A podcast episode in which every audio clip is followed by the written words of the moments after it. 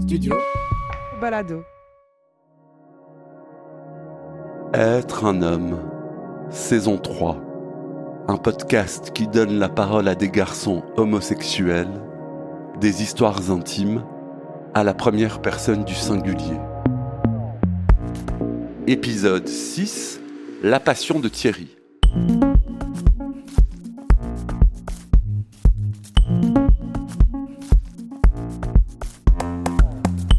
Thierry a vécu sa jeunesse au début des années 80 en pleine crise du sida. À 23 ans, il est diagnostiqué séropositif. À l'époque, c'est une condamnation à mort pour beaucoup de garçons. Mais lui, il a continué à vivre, travailler et surtout aimer passionnément les hommes. Mais alors, est-ce que la passion, c'est l'amour? Thierry a 60 ans et il se définit comme gay et PD, ou un PD très gay. Il a un corps athlétique et entretenu de danseur, le visage plutôt carré, il est rasé de près, les cheveux courts et une coupe soignée. Il dit qu'il est plein de joie et de vie. Être un homme, Michel-Ange Vinti. Ma jeunesse, disons que, euh, disons ma jeunesse commence à 16 ans, 16, 17 ans. À ce moment-là, je suis un élève euh, dans une école euh, en plein campagne au Limbourg, dans un collège un peu particulier d'ailleurs, parce que c'est un collège très très progressiste à ce moment-là. Et je suis assez intéressé par l'anarchisme. Et du coup, je lis des liens avec des gens qui sont effectivement militants dans un mouvement antimilitariste. Ce qui m'amène à prendre la décision quand j'avais euh, 18 ans de ne pas faire mon service militaire qui était encore obligatoire à ce moment-là et de refuser aussi euh, l'objection de conscience, hein, le service de l'objection de conscience et d'être un insoumis total. J'ai dû euh, quitter la Belgique pour ne pas être emprisonné pour euh, désertion. Et j'étais donc à 19 ans à Paris. J'ai vécu trois ans à Paris, donc jusqu'à mes 23 ans. Et je pense qu'on peut dire donc, j'ai vécu d'abord un an à Bruxelles quand même, entre mes, donc, euh, mes, mes 18 et mes 19 ans, disons ça. Et je pense que c'est là qu'on peut parler de ma jeunesse à ce moment-là dans un contexte quand même un peu particulier, parce qu'on commençait à avoir des premiers signaux d'alarme sur une crise euh, de santé mondiale, c'est-à-dire celle du sida. Mais voilà, disons qu'à ce moment-là, j'étais encore très insouciant. Comme il le faut, je l'espère, être, ce qui, me paraît compliqué pour les jeunes d'aujourd'hui, mais en tout cas à cette période-là, dans les années 80, donc, hein, je parle de 83, 4, 5, 6, oui, j'étais plutôt euh, insouciant. Et euh, je vivais donc euh, comme un jeune vit dans une grosse capitale européenne, c'est-à-dire en sortant le maximum de fois qu'il pouvait, en, en, rencontrant, en multipliant les rencontres, en en suivant euh, euh, toute pulsion euh, sexuelle qui, qui se trouvait sur ton chemin. Et donc, voilà, j'ai multiplié les, les, rencontres avec plein, plein, plein, plein de garçons, évidemment. Et c'était très agréable. voilà. C'était très agréable, c'était très fun. Hein. C'était les grandes années du Palace hein, à Paris. Ben, j'ai quand même les premiers souvenirs en, 80, en 84, j'ai quand même les premiers souvenirs de, de, jeunes de mon âge qui soudainement disparaissaient. Notamment, euh, j'avais une, histoire euh, courte mais passionnée et, et, très agréable avec un jeune, un jeune français qui s'appelait Hugues, avec qui ça se passait super bien au lit. Et euh, du jour au lendemain, en fait, euh, un pote commun me dit ouais, euh, Hugues à mon avis, il reviendra plus parce qu'il a été hospitalisé, j'ai plus de nouvelles de lui, et c'est comme ça que ça se passait. Donc à l'époque, on parlait du cancer gay, hein, c'était les premiers, c'est comme ça qu'on nommait les choses.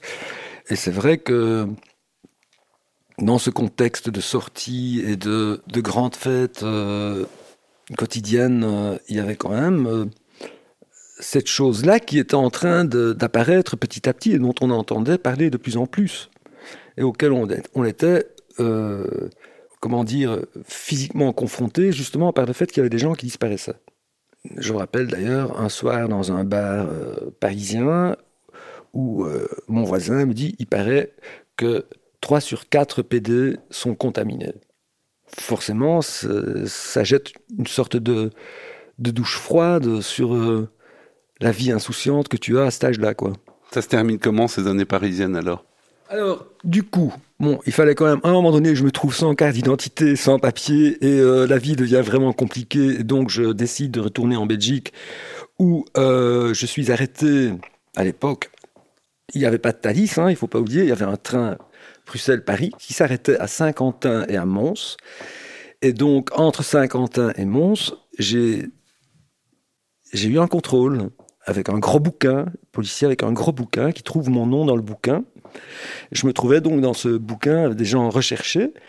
Et j'ai donc été arrêté par la police, la gendarmerie de Mons.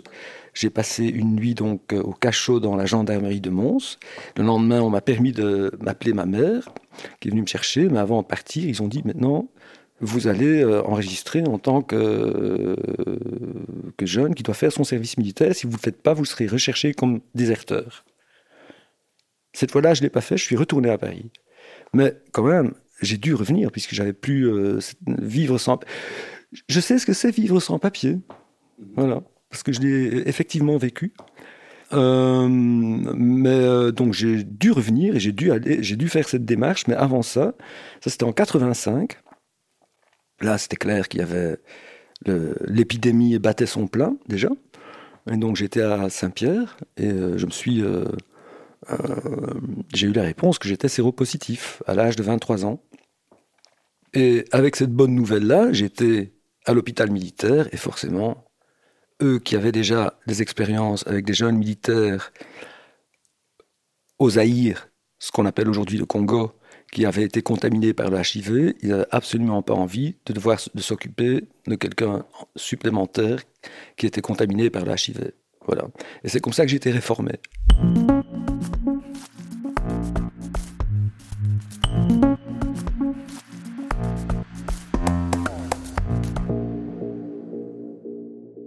Comment tu as vécu cette annonce du, euh, de la séropositivité à 23 ans C'est jeune. Euh, cette annonce, dans une, euh, à l'époque où on ne savait rien, où, et où c'était considéré comme une condamnation, une, condamnation à la mort. Hein il faut pas oublier. C'est pas apprendre ça aujourd'hui. C'est pas la même chose. Hein Écoute, là, du coup, je pense que une partie d'inconscience, euh, euh, non, une partie d'inconscience, mais aussi d'insouciance fait que, ouais, bah écoute, oui, bah écoute, je vais quand même vivre, tu vois, je vais pas, je vais pas, qu'est-ce que tu veux que je fasse? Je vais pas arrêter de, vivre, donc je continuais à prendre mes cours de danse parce que à cette époque-là, j'essayais de devenir un danseur. Et je continuais à sortir, sauf que, bon, à ce moment-là, évidemment, euh, la sexualité changeait forcément, puisque sur ordre ou conseil, appelons-le comme on veut, euh, des médecins, il ne s'agit pas, il ne s'agit plus de baiser comme on baisait avant. Ça, c'est clair. Je pense que de toute façon, chaque jeune euh, à cette époque-là espérait échapper, euh, bah, échapper à la mort, de toute façon. Et donc, pour échapper à, la mort, eh ben, tu vis, tu essayes de vivre vraiment d'une manière euh, presque obsessionnelle le moment présent. Ben, c'est à cette époque-là que j'ai rencontré et que j'ai décidé, que j'ai pris une décision de, avec ce mec-là, je veux essayer de faire un parcours long. Je prends ce défi d'essayer ça vu que de toute façon, euh, j'avais 26 ans à l'époque, ça va, hein, ça va. J'avais assez, euh, euh, assez tiré des coups à gauche et à droite pour pouvoir me dire que soudainement, je dis non, avec ce mec-là, voilà, je vais essayer de vivre quelque chose d'autre que juste un plan. Et donc, j'ai commencé une relation avec un garçon qui a duré 13 ans. C'est à cette époque-là aussi que j'ai construit la base de, de ma carrière professionnelle, quelque part. On a fait ça à deux. Et quand on décide euh, de partager quelque chose avec quelqu'un, on tombe très vite dans, dans, oui, dans, dans ce qu'on peut appeler l'ordre du, du, compagnonnage. Il y a toute une, série de choses qui s'installent, qui sont aussi de l'ordre du confort, quelque part. Même euh, à l'époque, c'était confort, c'était un squat, hein. mais euh, confort dans un, dans, dans, un, dans un sens plus large, le confort, le confort de se trouver à deux et de cuisiner à deux ou de faire les choses à deux c'est du confort. Et, euh, et de là naît l'amour. Vous écoutez Être un homme, Studio Balado.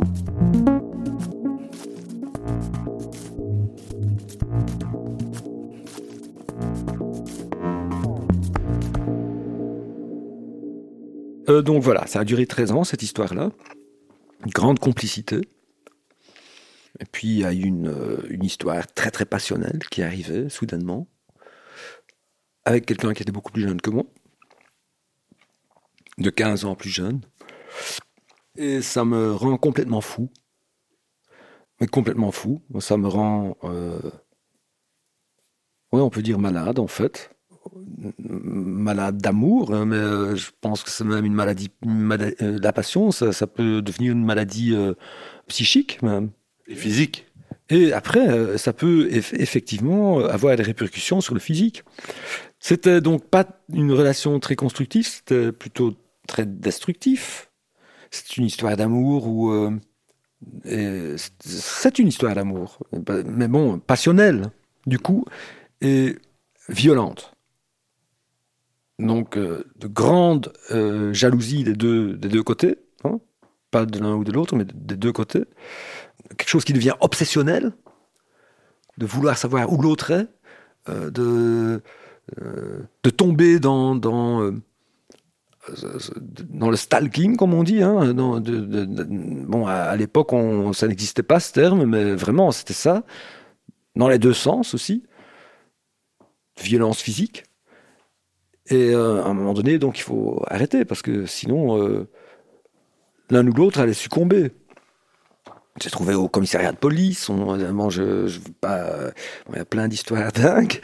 Euh, mais c'était donc pendant trois ans quelque chose que c'était un cataclysme, c'était un tremblement de terre pour moi.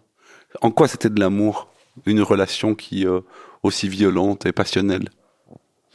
Ben, je me pose la question. Je pense pas qu'on peut. Je, je pense pas que le, terme amour convient à ça. Euh, à ce type de relation-là, c'est pas du tout de l'amour.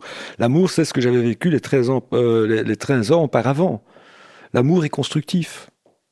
Euh, l'amour te fait, te donne de l'ambition à réaliser des choses. En tout cas, cette passion-là, cette passion négative, ne l'a pas fait. C'était extrêmement destructif et ça n'apportait que du malheur. Je pense pas que l'amour apporte du malheur. Avoir vécu ça d'une manière euh, tellement violente m'a fait aussi euh, dire que plus jamais je tomberai amoureux. Ah bon? Euh, J'ai décidé à ce moment-là, après cette, après cette, cette, relation passionnelle et, destructrice, j'ai dit non, plus jamais, plus jamais, il faut tomber amoureux. Pourquoi? Parce que on ne tombe on peut tomber amoureux, mais tomber amoureux, ça veut pas dire, euh, ça ne veut pas dire nécessairement, hein. Parce que bon, il y a des gens qui tombent amoureux et qui ont une relation amoureuse, donc mais ça ne veut pas nécessairement dire que on va vivre l'amour. Voilà. C'est un peu triste, mais est-ce que tu es, euh, tu es tombé amoureux euh, ensuite?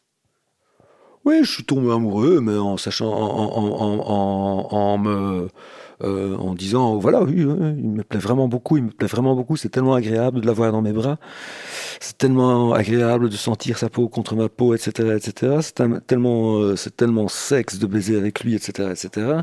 Mais euh, je ne veux pas tomber amoureux. Est-ce que tu as parfois cette nostalgie de cette passion où on se sent vivant? Oui, bien sûr. Mais voilà, c'est une chouette nostalgie, j'aime bien. Hein, c'est pas, Ça ne te rend pas mélancolique Non. Moi, je parle du principe que quand tu as vécu des choses, ben écoute, c'est très bien. Au moins, je les ai vécues. Tu sais, il y a des gens qui n'ont jamais vécu aucune passion, qui n'ont jamais vécu euh, ce, truc de, de de tomber raide amoureux de quelqu'un. Hein. Ça existe. Tu vois Donc, je suis plutôt chanceux d'avoir vécu à plusieurs reprises, en plus.